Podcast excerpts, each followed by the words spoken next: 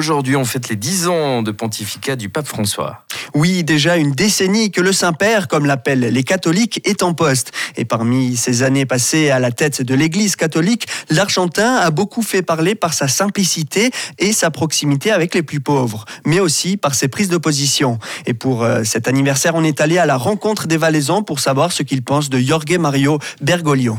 Bon, le pape François, ce que j'ai retenu en Valais, c'est qu'il y a une association du pape François déjà. C'est quand même un peu ringard tout ça, quoi. Et puis en fait, j'y crois pas du tout. Alors euh, bon, voilà. Il a raison de dire ce qu'il pense, ce que souvent les autres papes n'osaient pas dire. Euh, alors écoutez, franchement, je m'intéresse pas tellement à, à lui et à tout ça. Voilà, je suis désolée, j'ai pas grand chose de plus à dire. Je pense que presque tout le monde apprécie le pape le pape comme personne qui fait beaucoup de bien. Euh, L'Église comme institution, ça c'est autre chose. Pape François, je le connais, mais il m'est assez indifférent. Je n'ai pas de sentiment particulier envers lui. Je crois qu'il a su rassembler tous les peuples. Oh, mais Jean-Paul II, il était bien aussi hein, pour ça. Mais il a, le pape François, il a un autre charisme. Je trouve qu'il est beaucoup plus, euh, plus sensible. Il arrive mieux à, faire, à transmettre sa foi.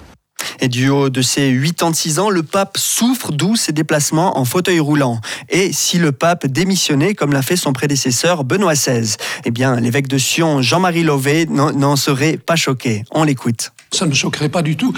J'avoue avoir été un peu interpellé par la, la démission du pape Benoît. J'étais à l'époque, au jour même de la démission, en visite chez une personne âgée, très âgée, et je me demandais comment cette personne allait euh, réagir à ce qui est quand même un choc.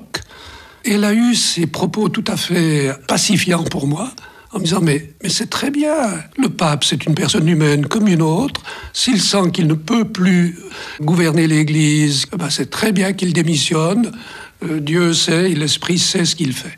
Et, je trouve que c'est la vraie réponse.